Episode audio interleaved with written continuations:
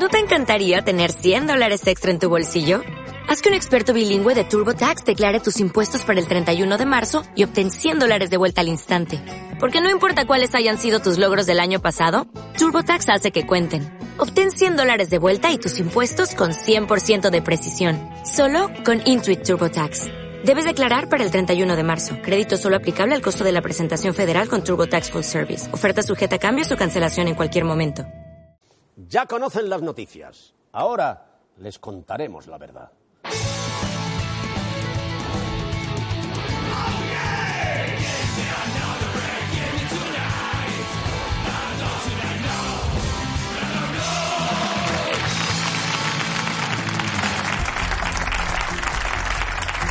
Muchas gracias, queridos amigos, muy amables, bienvenidos.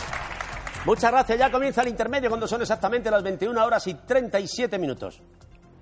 Buenas noches, Sandra Sabatés. Buenas noches, Gran Wyoming. Buenas noches a todos. Bienvenidos. La actualidad política catalana viene hoy marcada por la comparecencia en el Tribunal Supremo del exconseller de Interior, Joaquín Forn, y de los Jordis, el expresidente de ANC, Jordi Sánchez, y el presidente de Omnium Cultural, Jordi Cuixart. De sus declaraciones ante el juez Pablo Llarena se desprende que reniegan de la unilateralidad del procés. Tanto Sánchez como Forn se comprometen a renunciar a sus escaños en el Parlamento si el Gobierno insiste en conseguir la independencia por la vía unilateral. Vaya, alguno dirá que la prisión no obra milagros en los independentistas, aunque claro, ¿qué le va a decir al juez? Si la única alternativa a tus convicciones es la cárcel, pues yo sería capaz de acatar la Constitución y hasta votar como balón de oro a Benzema.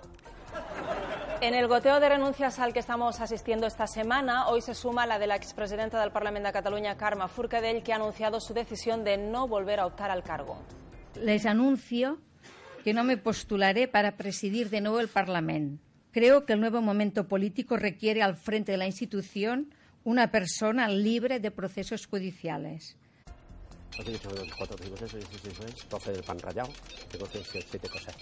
Pues si mis infalibles métodos matemáticos no me fallan, en tres días llevamos cuatro renuncias. Resultado, estadísticamente salimos a una media de 1,3 bajas al día. Podría decirse que mientras toda España está en periodo de rebajas, en el bloque independentista están en periodo de bajas. Bueno, ahí lo tenemos, menuda semana fantástica en el recorte catalán. El martes, promoción 2 por 1 Carles Mundó y Artur Mas. Ayer, la presidenta de la Asociación de Municipios por la Independencia, Neu Lloveras. Y hoy, liquidación total, Karma Forcadell. Sí, queridos amigos, esto es muy preocupante. Si seguimos a este ritmo, ¿quién quedará para defender la primera línea del independentismo? Carmele Marchante. Podría ser. Tiene experiencia en debates de alta tensión. Y si ha resistido contra Belén Esteban y Mila Jiménez, la cárcel le va a parecer un juego de niños. Al margen de las renuncias y la actuación de la justicia, el futuro de Carles Puigdemont sigue siendo una incógnita. Su investidura telemática parece cada vez más complicada. Por un lado, Uriol Junqueras defiende que los diputados deben asistir a los debates y votaciones del Pleno porque son insustituibles y su voto es indelegable. El líder de Esquerra Republicana utiliza este argumento para reclamar al juez que se le traslade a una cárcel catalana y se le permita acudir a la sesión constitutiva del Parlamento. Una estrategia que choca frontalmente con los intereses de Carles Puigdemont ni contigo ni sin ti. Oriol Junqueras defiende que hay que estar presente y Puigdemont defiende lo contrario. Vamos, que son los cruz y raya de la política catalana. Oriol dice, si hay que ir, se va, y Puigdemont contesta, hombre, ir para nada es tontería. De momento parece, como decíamos, que la opción telemática pierde consistencia. Los letrados del Parlamento, según informa La Vanguardia, descartan esa posibilidad y en la misma línea, un informe realizado por los servicios jurídicos del Gobierno central considera la presencia física un requisito exigible en cualquier debate. El portavoz del PP, Rafael Hernando, se refería a ello en este tono. cualquier día nos encontraremos que nos proponen que Iker Jiménez eh, preside el Parlamento catalán, que es ya lo único que queda, ¿no? Y que aquello se convierta en una especie de serial sobre el cuarto milenio. Oiga, mire, ya está bien de bromas, ¿no? Podría parecer que la teoría de Hernando es absurda, pero Iker Jiménez podría tener un papel relevante en la política española. Hay muchos misterios que investigar.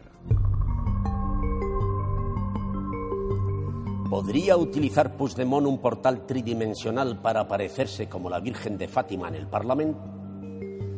¿Son psicofonías los sollozos de políticos corruptos desde el juzgado? Por cierto, ¿ha sido abducido Pablo Iglesias al que no le vemos la coleta desde Navidad? Si a todo esto sumamos los extraños casos de dinero que se evapora en España y aparecen mágicamente en Suiza, Iker Jiménez tiene para 10 temporadas. Ante toda esta incertidumbre sobre el presente y el futuro de Cataluña, hemos querido contar con la opinión de Enrique Hernández. El director del periódico de Cataluña analiza el actual bloqueo comparándolo con un juego de rol. Lo escuchamos. El tacticismo en la política catalana eh, lleva funcionando desde hace muchos años. De hecho, yo diría que la política catalana se ha convertido en un juego de rol, en el cual no es tanto lo que uno hace como lo que parece que hace.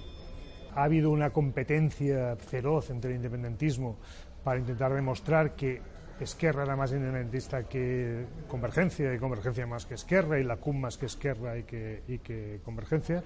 Y al final nos hemos encontrado en que esta competencia no sé si desleal pero sí, sí insana entre los partidos independentistas han llevado al extremo de poner al país al borde del abismo, con pérdida de puestos de trabajo, con pérdida de empresas que se han fugado con, una quiebra en la competencia importante y todo por la competencia partidista. Es decir, el exceso de competitividad entre partidos con una ficticia apuesta por la independencia nos han llevado al callejón sin salida en que estamos ahora.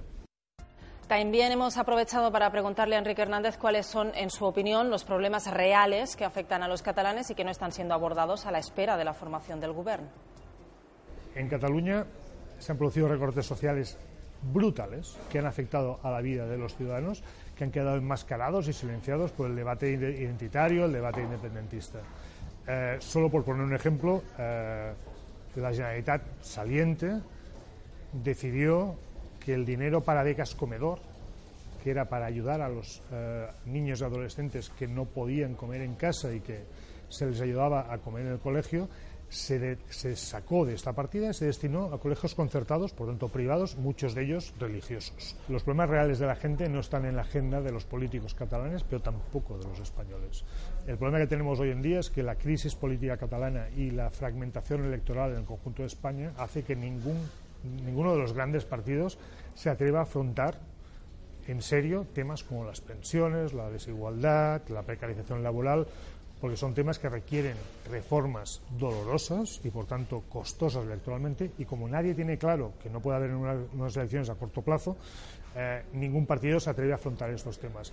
Y en Cataluña pasa exactamente lo mismo. En Cataluña, mientras se está hablando de independencia, de mm, referéndum, de república, no se habla de desigualdad, de paro, de eh, alumnos que están eh, sufriendo la pobreza y por tanto no pueden ni siquiera tener tres comidas al día. Se están posponiendo los temas importantes para anteponer los temas que, siendo relevantes, no afectan al día a día de los ciudadanos.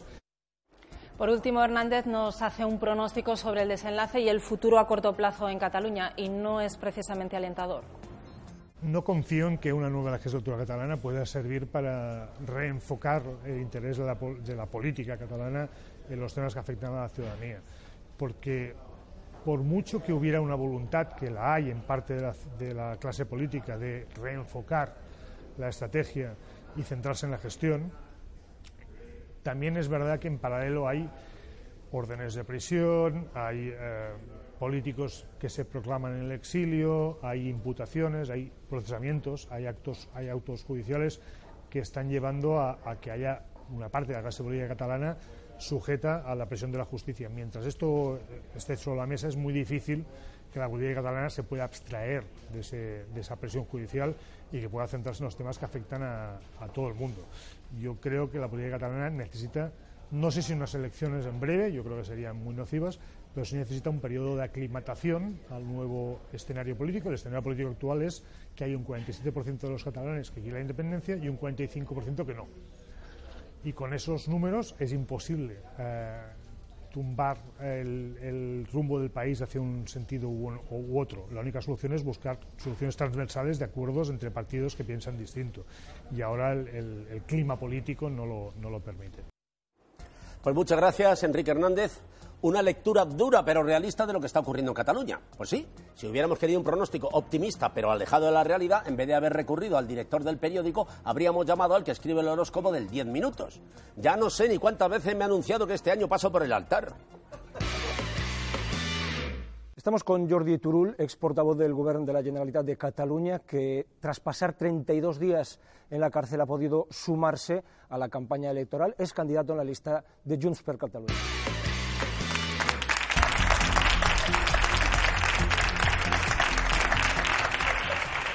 Tras Rodrigo Rato y Pedro Solves, hoy ha comparecido en la Comisión de Investigación sobre la Crisis Financiera Elena Salgado, la ex vicepresidenta económica del Gobierno de Zapatero. Al igual que Solves, Elena Salgado ha reconocido que cometió algunos errores durante su gestión de la crisis, pero que su Gobierno siempre intentó preservar el futuro de España y paliar el sufrimiento de los sectores más vulnerables. Sí, amigos, el martes fue Rodrigo Rato, el miércoles Pedro Solves y hoy Elena Salgado. Estamos en la semana fantástica de la crisis en el Congreso de los Diputados. Las mejores explicaciones al mejor precio. La burbuja inmobiliaria, la salida a bolsa de Bankia, el rescate de 54.000 millones. Menuda ganga. Y recuerde, si no queda satisfecho, le devolvemos el dinero. ¿Cómo? ¿Que no había guardado el ticket del rescate? Pues olvidaos de que os devuelvan 54.000 millones. ¡Hala! A guardar el rescate en el cuarto de los trastos inútiles, al lado de la yogurtera y el Yes Extender.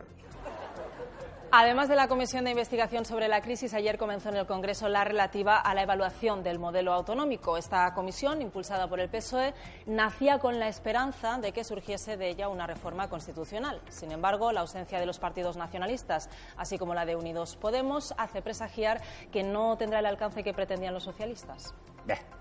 Podría haber servido para reformar la Carta Magna, pero al final se va a quedar en nada. Esta comisión es una calienta constituciones. En esta primera sesión de trabajo de esta comisión han comparecido Miguel Herrero y Rodríguez de Miñón, Miquel Roca y José Pérez Llorca, los tres padres vivos de la Constitución. Mientras Herrero de Miñón ve posible y deseable una reforma de la Carta Magna, Pérez Llorca la rechaza.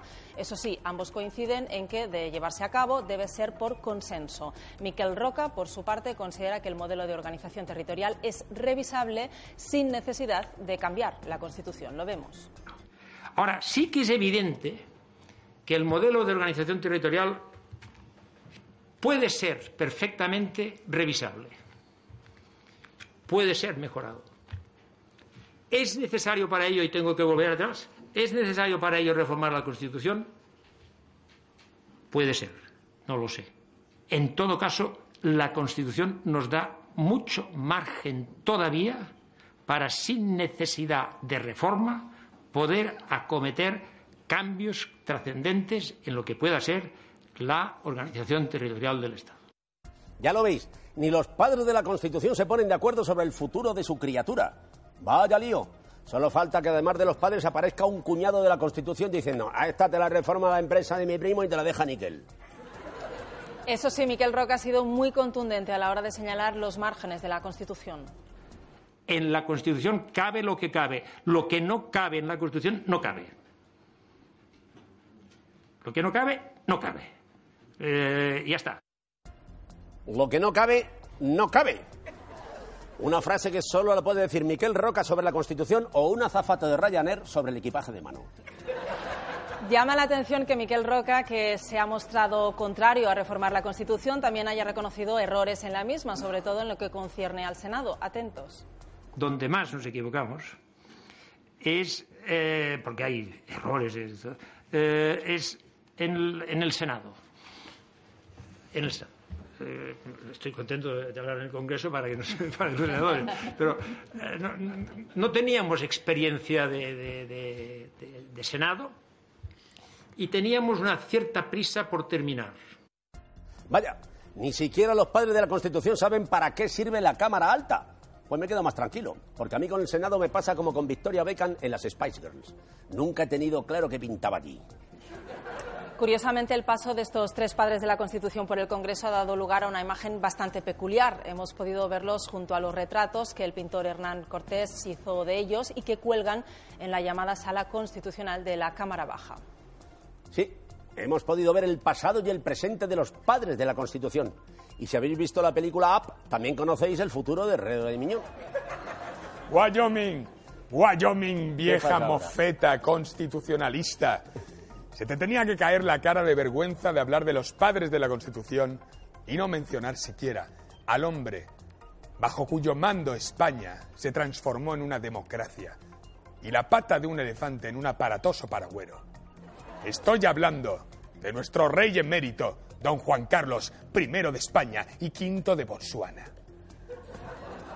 Mientras la prensa española celebraba su 80 cumpleaños mostrándolo rodeado de su familia, ha sido un periódico italiano, el Corriere della Sera, el que acaba de desvelar una gesta política hasta ahora inédita y que solo podía ser obra de alguien de la talla de don Juan Carlos, que el rey emérito lanzó por la borda de su barco a una modelo para que no le pillara la reina. Sí, de la borda al mar. Como diría el rey, una transición ejemplar. Según el Corriere de la Sera, estaba el rey con una modelo en su barco cuando los hombres del servicio secreto le alertaron que viene la reina. Ya sabéis, dieron el famoso SOS, es decir, Sofía, oh Sofía. En aquel momento, un escolta cogió a la modelo y la arrojó al mar, de donde la rescató una lancha de salvamento. Sofía fue recibida por su esposo sonriente, quien casualmente tenía champán en el frigorífico. ¡Bravo! Otro triunfo de la diplomacia española. Imagino que la reina al ver el champán le preguntaría, eh, cariño, ¿qué celebramos? A lo que él respondería, que se me ha ocurrido una idea genial para un programa de televisión. Se va a llamar Mira quién salta.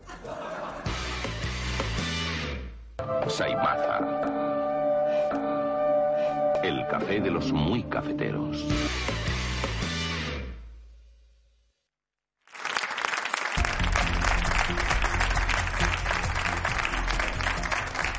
Lejos de apagarse, la polémica por la mala gestión del colapso de la P6 parece ir agrandándose por momentos. Hoy hemos sabido que la Fiscalía de Madrid investigará a motu propio las posibles responsabilidades civiles por el colapso de la P6, considerando que podría haberse incurrido en un delito contra los derechos de los consumidores. Sí, el gobierno ha intentado dejar a un lado este problema creyendo que se resolvería por sí mismo, pero lejos de eso se ha ido acumulando, acumulando y ahora huele demasiado mal lo que los analistas políticos denominan el efecto colada de soltero. Con una diferencia, la AP6 no puedes llevarla a lavar a casa de tus padres.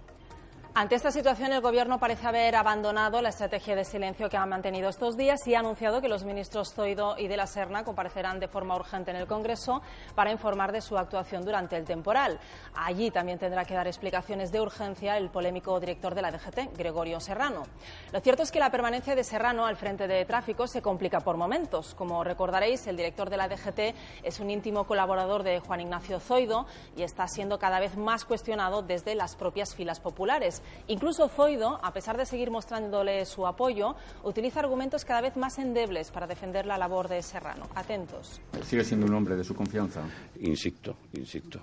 Una persona muy trabajadora, ha dado las explicaciones y continuará dando las explicaciones.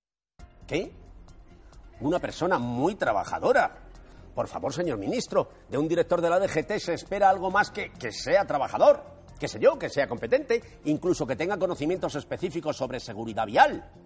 En cualquier caso, no quiero ni imaginarme el disgusto que se habrá llevado Gregorio Serrano al oír a Zoido, su amigo del alma, con quien ha compartido años de trabajo en Sevilla, tantas procesiones de Semana Santa y tantos abrazos y rebujitos en la feria de Bril.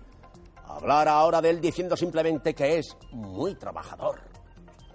Señor Zoido, que hablamos de su amigo, no de un becario de la DGT. Aunque, ¿qué quiere que le diga? Puede que el becario hubiese gestionado la crisis igual que Serrano, pero seguro que haría mejor las fotocopias. Cada paso que da la DGT para amortiguar la crisis generada parece tener el efecto contrario. Sin ir más lejos, ayer mismo la Dirección General de Tráfico publicaba un tuit con un supuesto kit antinevada que el organismo recomienda a los conductores para hacer frente a posibles temporales en la carretera. Un kit que cuenta con hasta 18 objetos y del que en un primer momento se dijo que podía acabar siendo obligatorio por ley. Tal fue el revuelo generado en las redes sociales tras el anuncio que no solo la DGT tuvo que retirar el tuit, sino que Zoido, una vez más, se ha visto obligado a clarificar la postura del Gobierno en este asunto. Son aportaciones que hacen los técnicos y en ese plano es en el que hay que quedar y no darle mayor trascendencia. ¿No va a ser obligatorio? ¿No va a ser obligatorio? No, insisto, que son aportaciones que se están haciendo y se evaluarán. Nada, eso es cosa de los técnicos. Eso no tiene importancia. Me lo parece a mí Ozoido se ha esforzado mucho en quitarle importancia al kit antinieve. Solo le ha faltado añadir, es un kit antinieve muy trabajador. En cualquier caso, os estaréis preguntando, ¿Qué había en ese kit para ser tan polémico? Aparte de que con tanto producto parecía el catálogo del Aldi.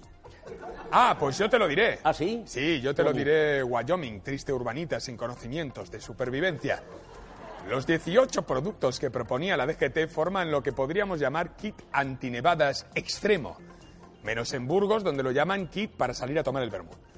En cualquier caso, el kit, para el que a lo mejor te hace falta un remolque extra, incluye algunos objetos lógicos como los triángulos de emergencia, el chaleco reflectante o las cadenas o unas pinzas para la batería.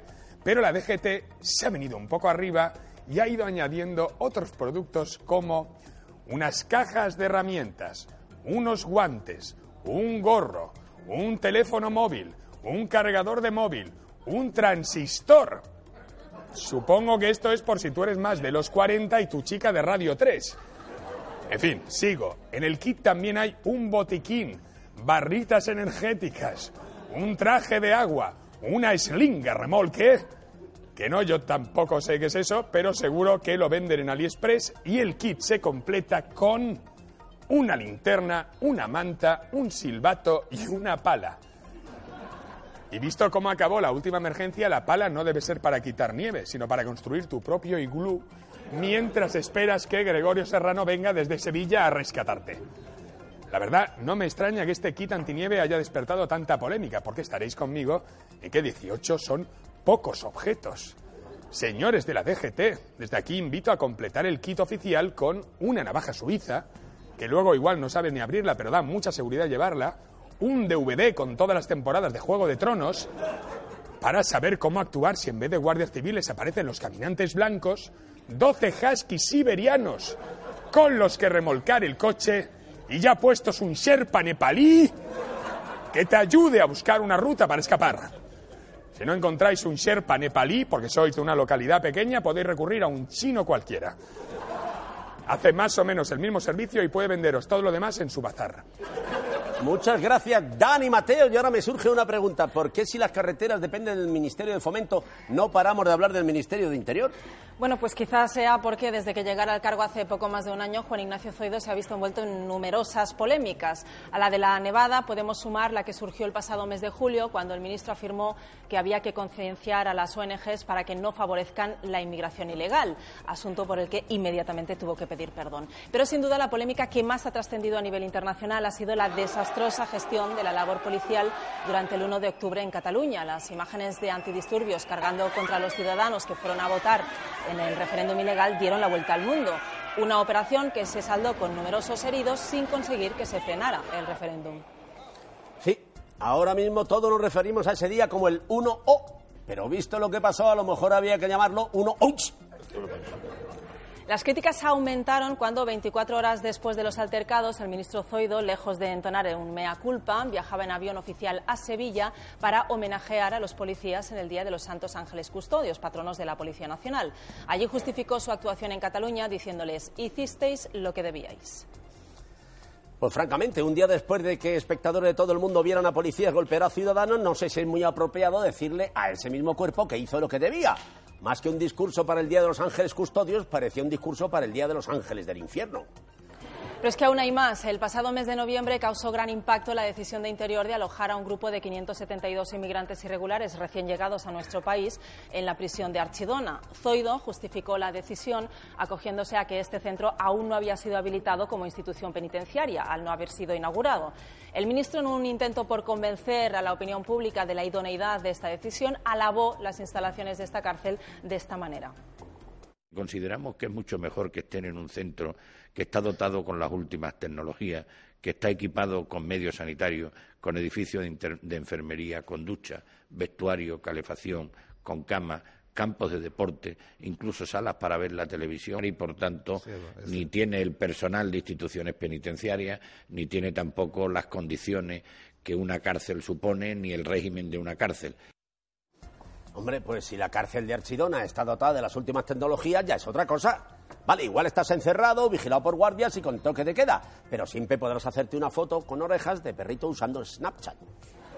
Lamentablemente, la polémica de la prisión de Archidona dio un giro aún más turbio las pasadas Navidades. El 29 de diciembre supimos que un inmigrante argelino, Buderbala Mohamed, que permanecía en el centro, había sido hallado muerto. En un primer momento, la investigación apuntó a que se habría suicidado ahorcándose.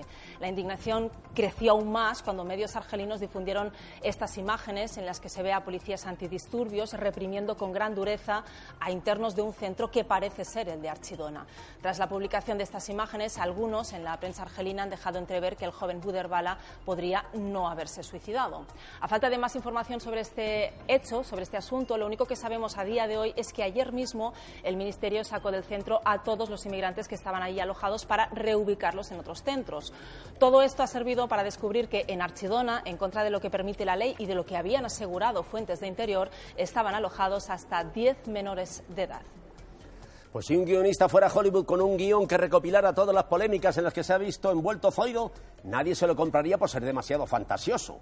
Sí, hay una parte que no es nada creíble, que después de todo esto Juan Ignacio Zoido siga siendo ministro de Interior. Sin embargo, desde un principio los periquitos sí tuvieron en cuenta documentos y correos que no son testigos, sino que son testigos periquitos. Y esta era una posibilidad que ya habían eh, sugerido los periquitos en sus periquitajes. En ese sentido, podríamos decir que los periquitos se han ido periquitando a sí mismos.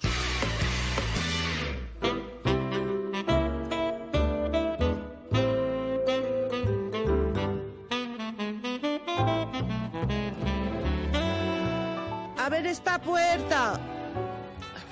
La quito yo. A mí, esto es una de las sorpresas que te puedes encontrar Hoy. por la ciudad, ¿no? Todos los días.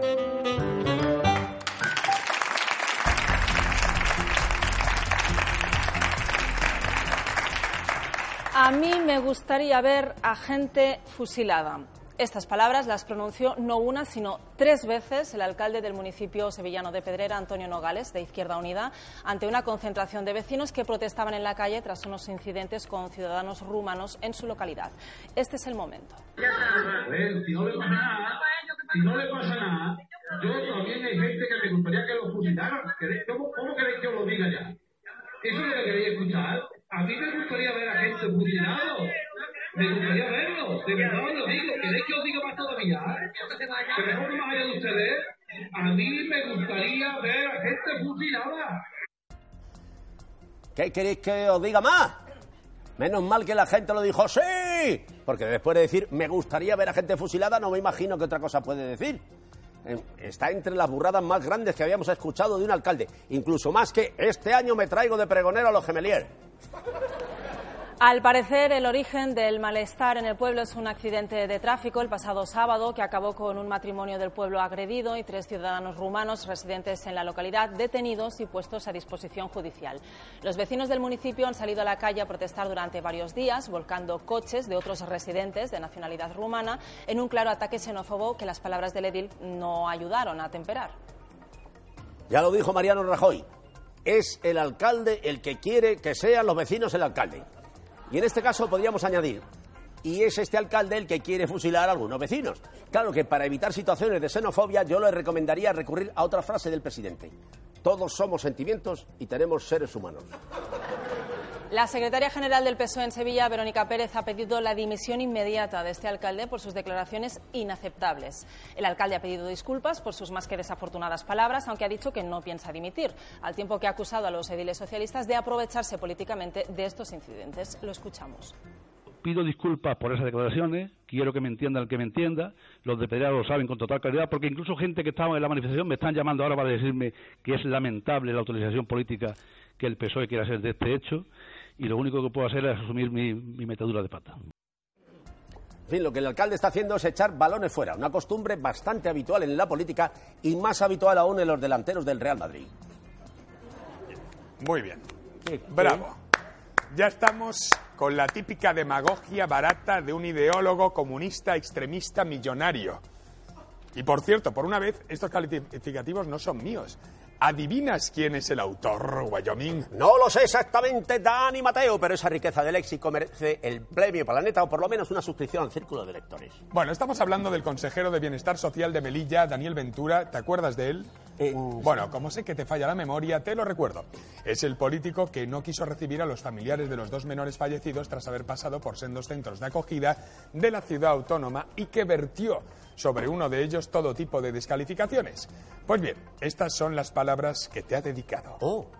Es un ideólogo comunista extremista millonario, eh, con muchas propiedades, que por cierto no reparte nada de lo que tiene entre las personas que realmente lo necesitan. Así que ha dicho que soy un ideólogo comunista, extremista y millonario. Así es. Pues lo ha clavado. Bueno, salvo una cosilla. Soy multimillonario.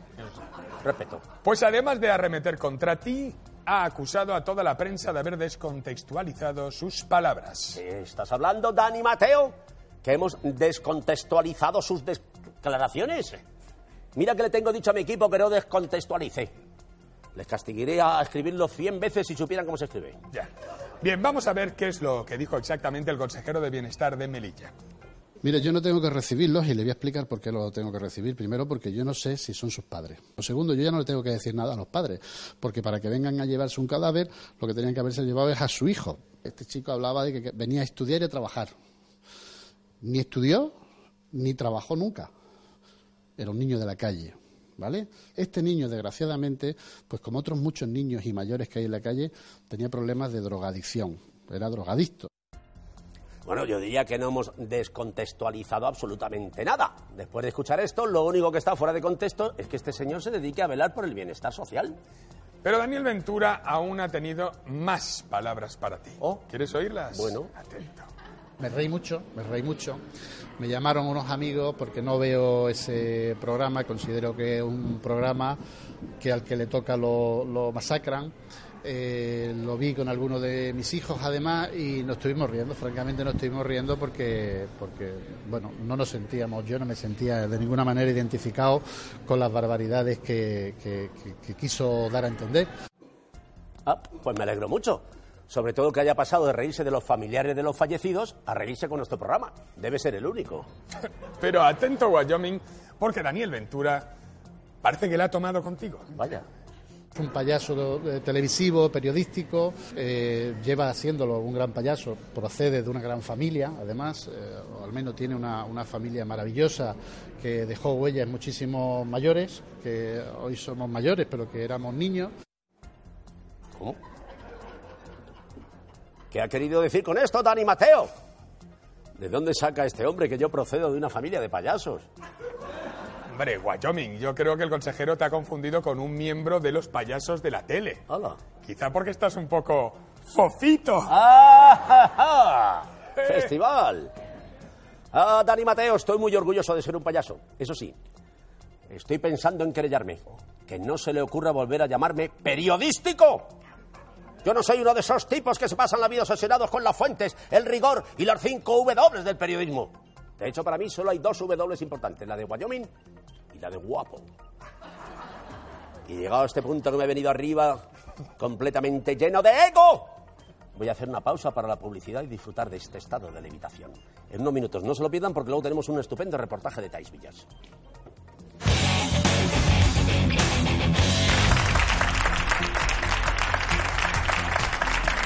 Muchas gracias, queridos amigos. Seguimos aquí en el intermedio cuando son las 22 horas y 21 minutos. Anda Sabates, ¿tenemos más temas o Vamos, cerramos? vamos con más temas. Actualmente en España casi 4 millones de personas tienen algún tipo de discapacidad. El 70% de ellas tienen problemas de movilidad, lo que supone dificultades para transitar con libertad por la vía pública debido a las barreras arquitectónicas. A día de hoy este problema debería haber quedado resuelto, ya que el pasado día 4 de diciembre se cumplía el plazo de cuatro años para poner en práctica la Ley General de Derechos de las Personas con Discapacidad, que obliga a las administraciones públicas a garantizar la accesibilidad a espacios, edificaciones, servicios y transportes. Sin embargo, a estas alturas, según nos confirma la Confederación Española de Personas con Discapacidad, nos queda mucho para haber cumplido el objetivo. Sin ir más lejos, el 77% de los edificios españoles no ha eliminado las barreras arquitectónicas. Ahora entiendo por qué nuestros atletas paralímpicos son tan buenos, porque para ellos cualquier calle es un centro de alto rendimiento. Otro ejemplo de que estamos muy lejos de cumplir la ley la podemos ver en Madrid, donde el 27% de las estaciones de metro no tiene ascensor. Y como no es lo mismo contarlo que vivirlo, nuestra compañera Thais Villas ha pasado un día dando un paseo por Madrid con Rosana Torres, una reconocidísima periodista cultural que desde hace cuatro años tiene que enfrentarse desde su silla a multitud de barreras arquitectónicas. Lo vemos.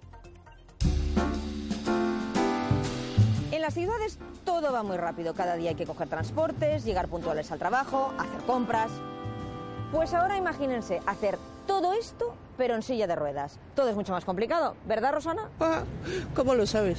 Complicadísimo. Pero muy complicado y sobre todo en esta ciudad, ¿eh? Yo quiero agradecerte que nos dejes acompañarte en este paseo hoy por Madrid, que es tu ciudad, porque tú eres una de las críticas de, de teatro más activas y más respetadas de este país.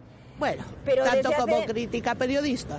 Periodista. Bueno, Gacetillera. va, venga, venga, ¿te quieres bajar el nivel? Gacetillera. Gacetillera. Pero desde hace unos cuatro años estás en esta silla. Exacto. ¿Ha sido muy difícil adaptarte a tu nueva situación? Eh, no lo sé. No lo sé si ha sido difícil. Es que no podía. ello. No, que no podía elegir. Cuando una cosa no puedes elegir, no es difícil ni fácil, es. Es. Y ya está. Tienes razón. Con lo cual, cuando me dicen, eh, sufres mucho, lo pasas muy mal, es. No tengo para elegir. Y, y al no tener, pues es lo que hay. Como es lo que hay, no es difícil. Te pones a ello y es lo que hay que conseguir. Es ¿Dentro co- de qué es lo que hay que conseguir? ¿Qué ha sido más difícil ahora de adaptarse a tu nueva situación? perder Madrid. Perder Madrid ha sido durísimo, está siendo durísimo. Rosana, me querías enseñar sitios en Madrid a los que tú solías ir y que eh, ahora mismo, por tu situación, te es complicado entrar, te es complicado Sí, acceder, sí. ya te da pereza porque siempre hay problemas para, Sí, ya para tengo, llegar. estoy harta de comer en los mismos sitios, menos mal que son buenos. A ver, ¿dónde me llevas? Pues mira, a mi cafetería de referencia. ¿Tu cafetería preferida de toda la vida? De toda la vida, yo he estado ahí, anda que no he hecho entrevistas ahí. ¿Cuánto Oh, tiempo hace que no has pisado esa cafetería? Desde que la han puesto escaleras y tenía rampa.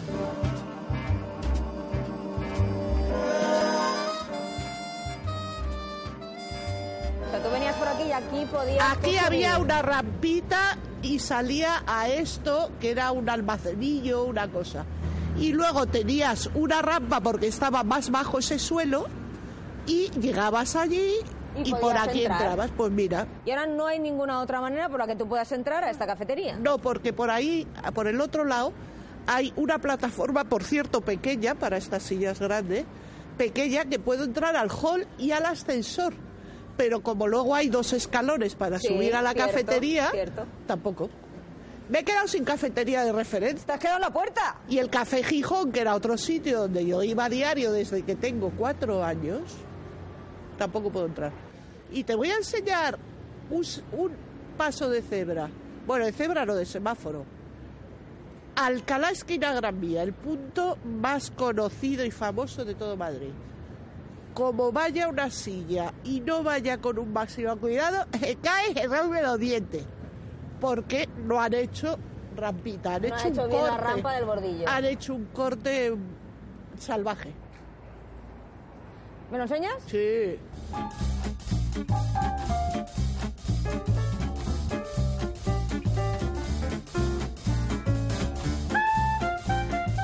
Pero aquí lo que tengo que hacer para bajar esos bordillos es darme la vuelta y bajar de espaldas. Son demasiado afilados. sería, ¿no? Afilados e inclinados. Y, de- y en- en Muy inclinados. La idea sería una cosa así. Esto, llana. esto, o ya no esto, mira. Así vamos bien. Vamos muy bien. No hay violencia. No hay violencia en la conducción, que es lo que nos interesa. Rosana, ¿hay ciudades más amigables que otras mm, para las personas que tenéis una pero, discapacidad? pero con unas diferencias abismales. Mira, por ejemplo, Barcelona es una ciudad amable. Hay casos como Málaga que te puedes mover por todos los lados y no puedes abrir un local o reformar un local si no lo haces accesible. Y luego está el caso excepcional de Ávila. A Ávila le han dado este año el Premio Europeo a la Accesibilidad, la ciudad accesible. Yo me quedé muy impresionada, digo, una ciudad medieval accesible, tal. Voy a probar. Y nos fuimos a verlo. Y nos quedamos impresionados.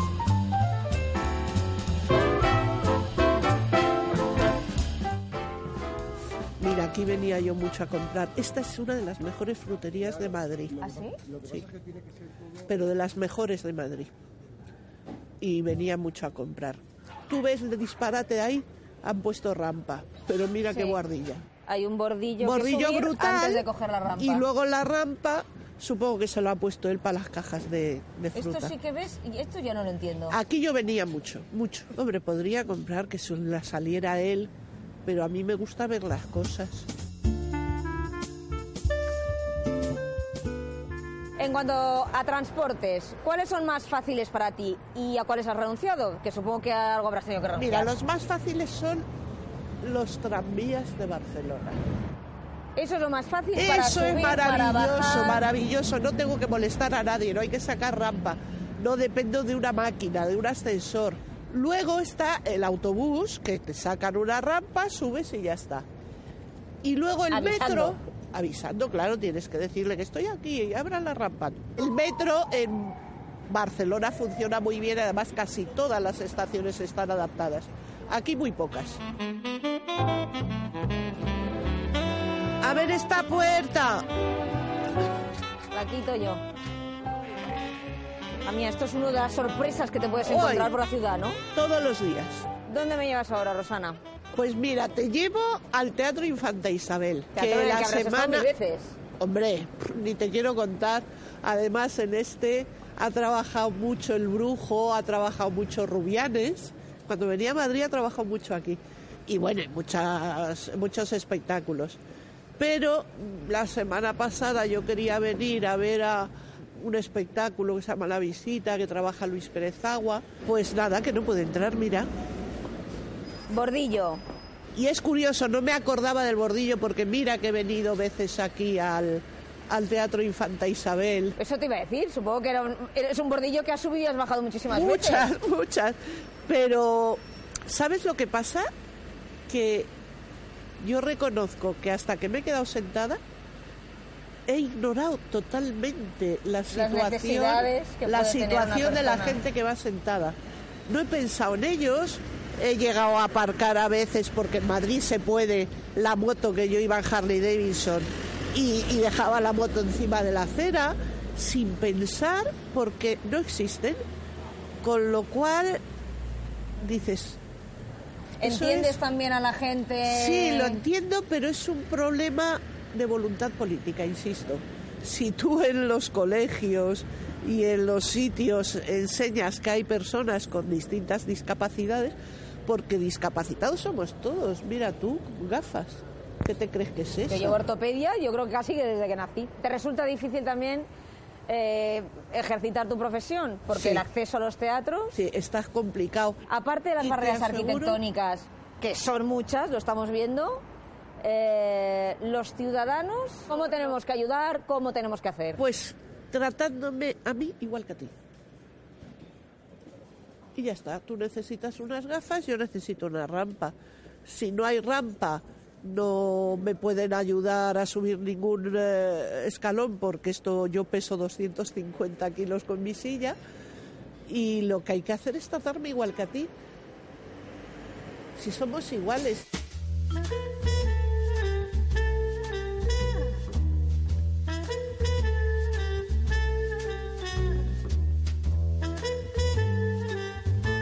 Hay algo, Rosana, que sí que sé que te da rabia y es que mm, tu domicilio habitual en Madrid mm, se ha convertido en una- un sitio complicado para acceder. No hay manera. El sitio es imposible acceder, primero porque tiene un bordillo así el portal y luego tiene mm, 17 o 20 escalones hasta llegar a un ascensor estrechísimo que no cabe una silla de ruedas y es un cuarto piso. Pero mm, nos, la propiedad anda poniendo eh, pegas de todo tipo y retrasando y retrasando cuatro años eh, porque yo me imagino que quieren que me vaya, pero yo es que quiero volver a mi casa. Aún así vuelves de vez en cuando, ¿no? Sí, me suben con unos aparatos que hay que se inventaron para subir cajas de cerveza y Que a ti ya te va bidones de bien, cerveza. porque te lo que sabes beber. Bueno, cerveza no, nena. No eres de cerveza. No, cava. Y me suben con eso, pero el caso es que nos han hecho gastar 3.000 euros para hacer un proyecto para que yo tenga una rampa y pueda subir en un ascensor por el patio. Obra que, por cierto, la pagaríamos todos nosotros, como marca la ley. Todo esto lo haces eh, para no forzar, porque si yo esto lo pongo en manos de la ley, por supuesto que me dan la razón, porque además son eh, leyes europeas de rango superior a las españolas. Y no sabes el problema, porque perder una casa eso es muy doloroso. Es que son libros, son todas sí, porque tú decías cosas. que todo más o menos te adaptas, no piensas en que no puedes hacer esto, no puedes hacer lo otro, porque simplemente pasas alternativas. Pero esto sí que te jode. Sí, porque no hay alternativa. Es mi casa desde el año 79. Dime una cosa, Rosana, para que la vida de una persona con movilidad reducida, como es la tuya actualmente, mejore, ¿qué es lo que hay que hacer urgentemente? Cumplir las leyes.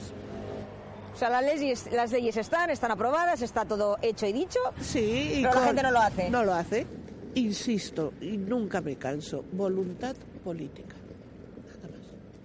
Y que se nos trate como lo que somos, personas normales, te lo juro. Gente normal. Doy fe, ¿eh? Doy fe que es una persona normal. Bueno, Rosana, mm, ya hemos hecho un paseillo.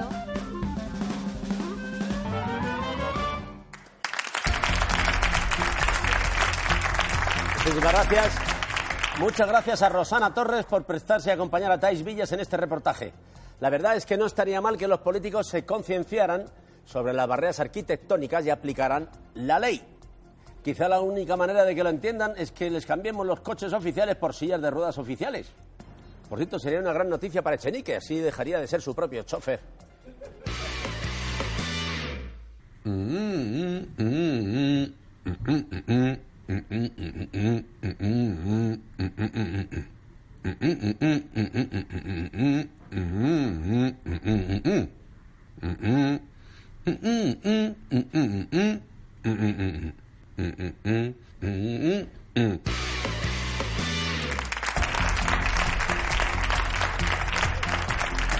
Muchas gracias, queridos amigos. Vamos a hacer esa micro parada habitual de un minuto. Un minuto y estamos aquí.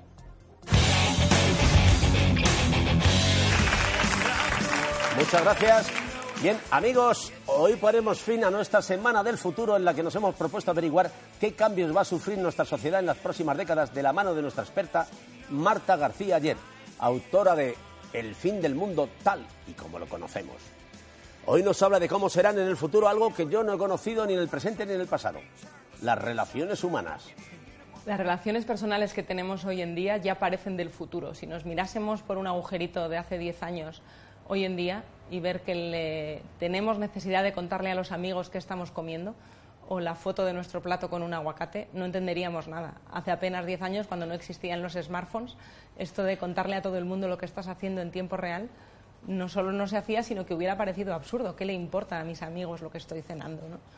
Pues hoy en día es algo frecuente. Ya estamos viviendo en el futuro y teniendo en cuenta lo rápido que ha cambiado el mundo desde que tenemos el smartphone en el bolsillo, es fácil imaginar que dentro de 10 años esas relaciones sociales también habrán cambiado de arriba abajo. No hay más que ver el WhatsApp que acerca a los que están lejos y eso es maravilloso pero también aleja a los que están a los que están cerca cuando estamos sentados con alguien en vez de mirarle a los ojos miramos de reojillo el- la pantalla del teléfono y no prestamos atención 100, 100% a esa conversación que estamos teniendo corremos el riesgo de que la conversación como un fenómeno profundamente humano el hablarnos cara a cara cada vez sea más infrecuente ya lo es. Hay un mundo antes y después de Tinder que es la red social que se utiliza para, para ligar, se ha dicho siempre que, el amor en tiempos de Tinder y el amor en el futuro, si nos acostumbramos a que sea algo que se puede encender y apagar,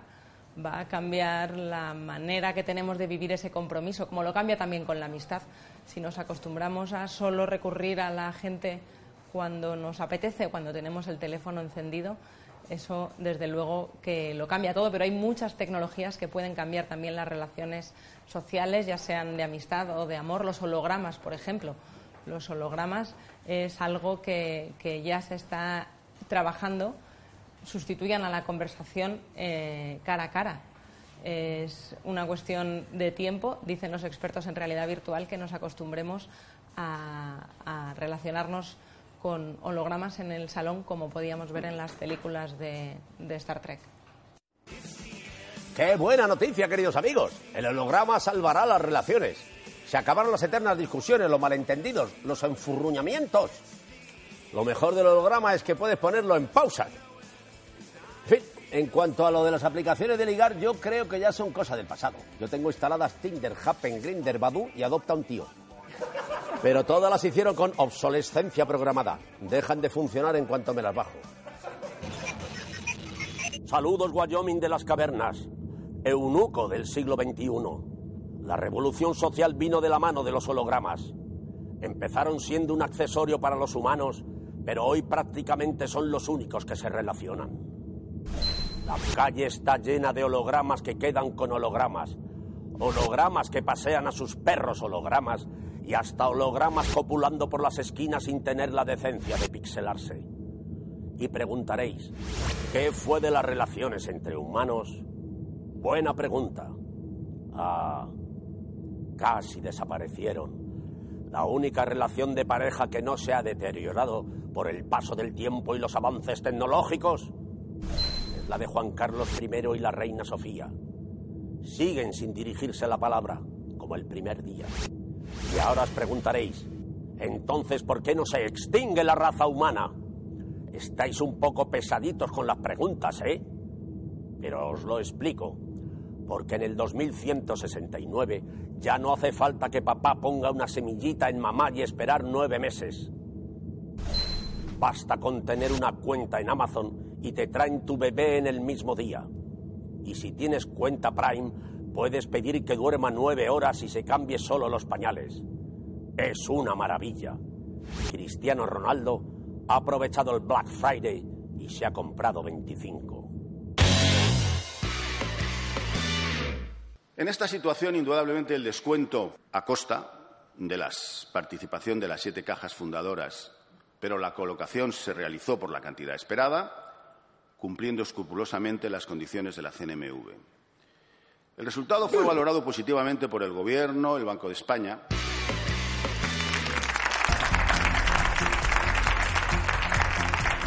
Muchas gracias, queridos amigos. Desgraciadamente no tenemos tiempo para más, así que hasta aquí nuestro programa de hoy. Les dejamos ahora en la sexta con Ana Pastor y un nuevo programa de ¿Dónde estabas entonces? Where the fuck have you been? Hoy viajamos al año 1982 y en Antena 3 no se pierdan el estreno de una nueva temporada de Casados a Primera Vista y You, Fuck You. Nosotros volvemos el lunes con más, pero no mejor, porque es imposible, aquí, en el intermedio.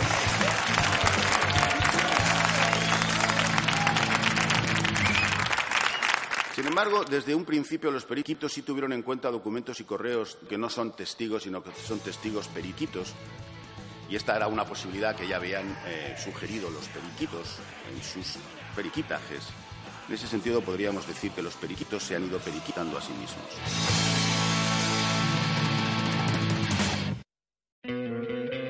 ¿No te encantaría tener 100 dólares extra en tu bolsillo? Haz que un experto bilingüe de TurboTax declare tus impuestos para el 31 de marzo y obtén 100 dólares de vuelta al instante. Porque no importa cuáles hayan sido tus logros del año pasado, TurboTax hace que cuenten. Obtén 100 dólares de vuelta y tus impuestos con 100% de precisión. Solo con Intuit TurboTax. Debes declarar para el 31 de marzo. Crédito solo aplicable al costo de la presentación federal con TurboTax Full Service. Oferta sujeta a cambios o cancelación en cualquier momento.